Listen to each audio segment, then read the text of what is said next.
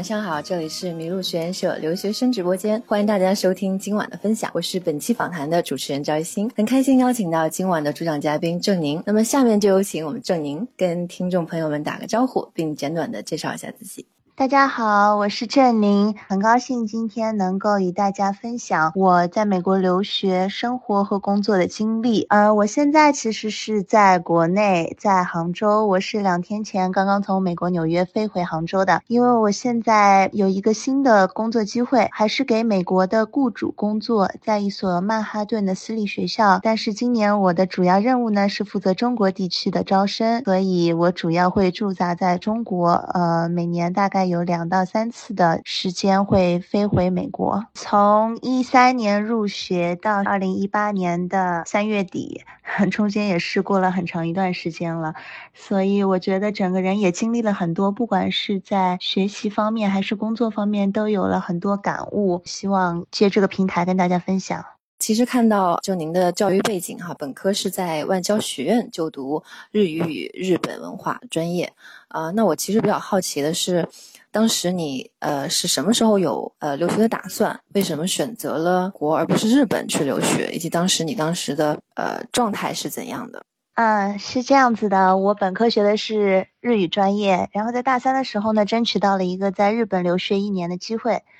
在日本那一年期间，课业并不是很重。在课余时间的话，我也在日本的便利店打工，然后也交了很多日本的朋友，以及在日本留学的国际学生，其中大部分是来自美国的。然后有一天。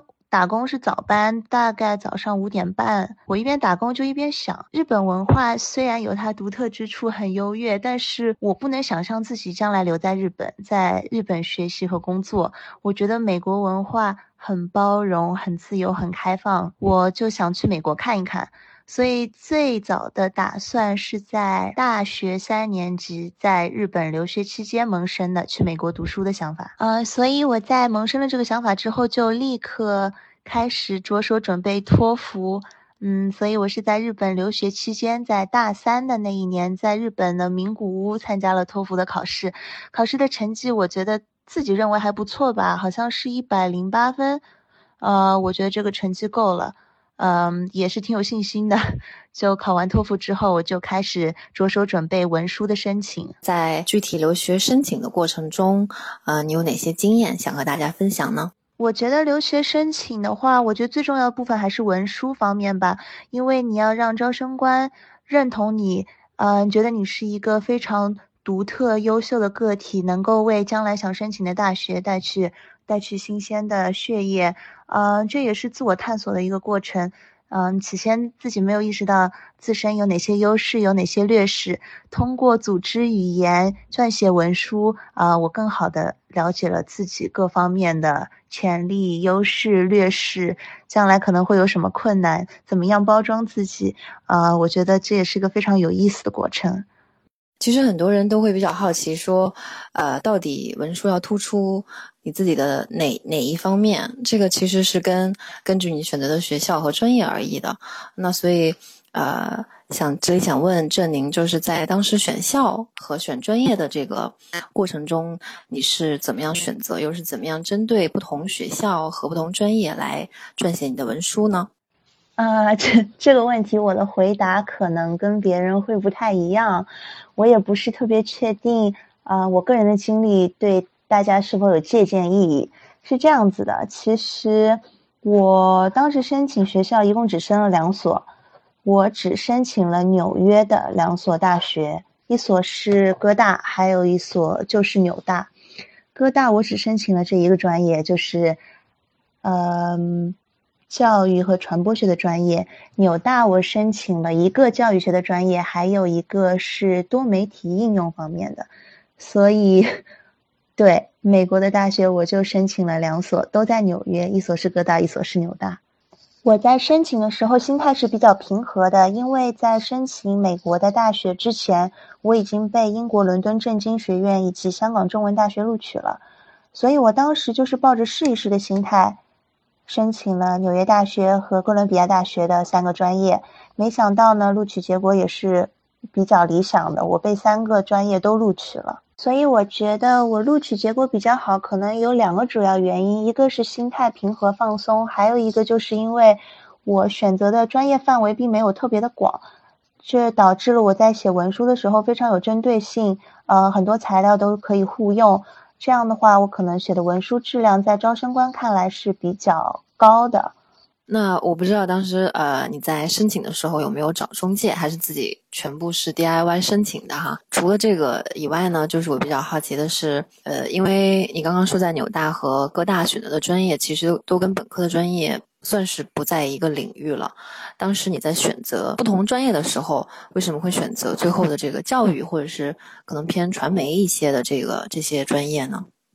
我一直以来都是一名文科生，高二的时候就开始学文，大学期间呢读的又是语言和文化类的专业，所以老实说，对于一个文科生来讲，去国外留学能够所选的专业是非常有限的。我把兴趣放在教育和传媒类，主要原因是因为家人，呃，有一有我的一名家人呢是啊是记者，还有一名呢是教育工作者。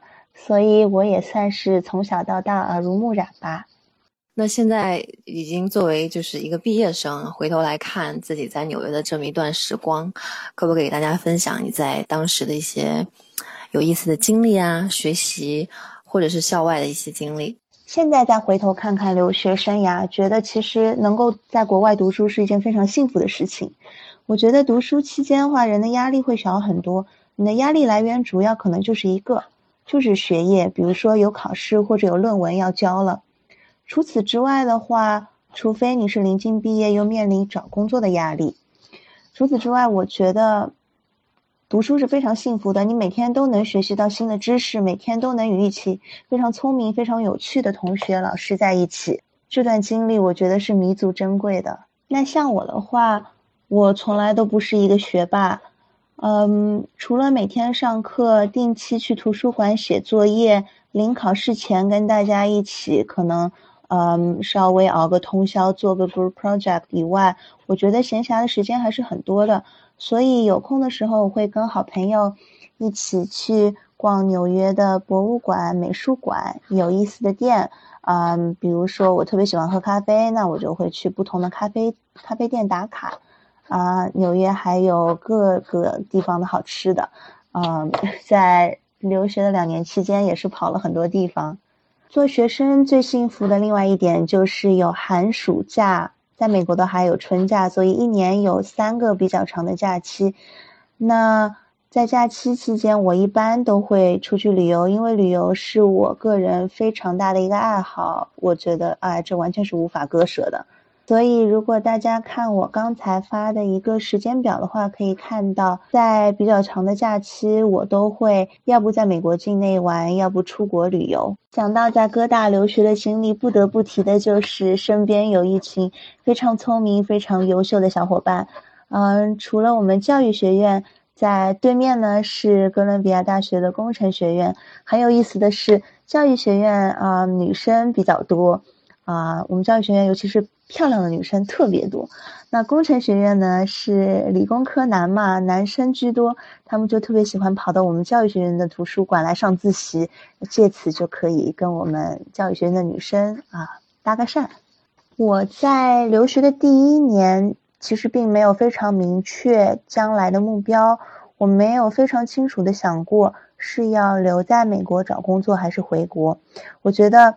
我是在留学的第二年才确定下想留在美国工作这么一个个人目标的。这个作为郑宁同班同学的我，刚听了他的分享，觉得顿时有一种回忆杀的感觉。是呀，我们教育学院图书馆二楼有一个很大很大的泰迪熊，嗯。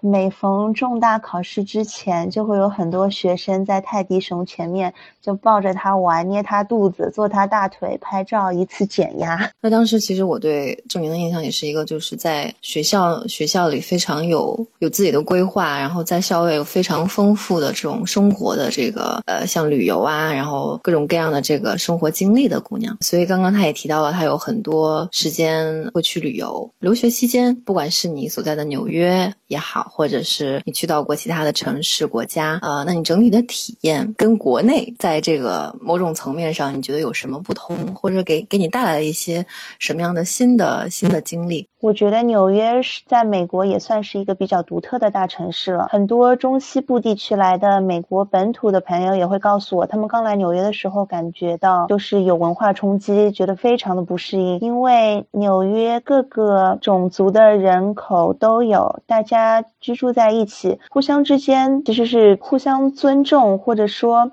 彼此并不干涉对方的。生活习惯、生活习性、宗教信仰这样子，这就是我非常喜欢纽约的第一点原因。大家非常的包容、开放、平等、尊重差异。所以在留学第一年期间，我对纽约的好感度是逐渐加深。在第二年初呢，我就想，哎，我毕业之后想留在纽约找工作，于是我就开始了。回过头来看这么一段经历，你觉得留学给你带来最大的影响或者是改变有什么呢？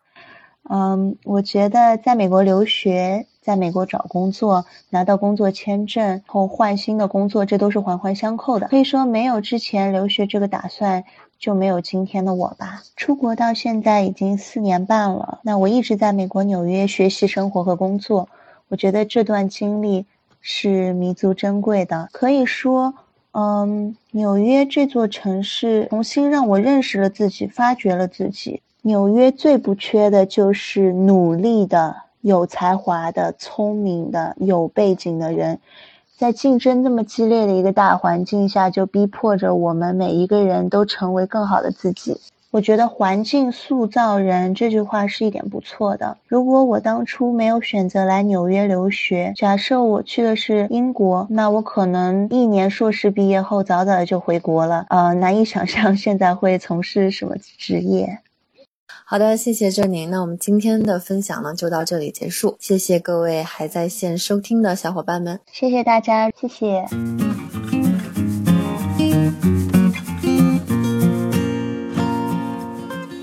迷路，遇见与众不同的人、想法和故事。谢谢你的收听，欢迎你把这个故事分享给你的朋友们，让他遇见更多的人。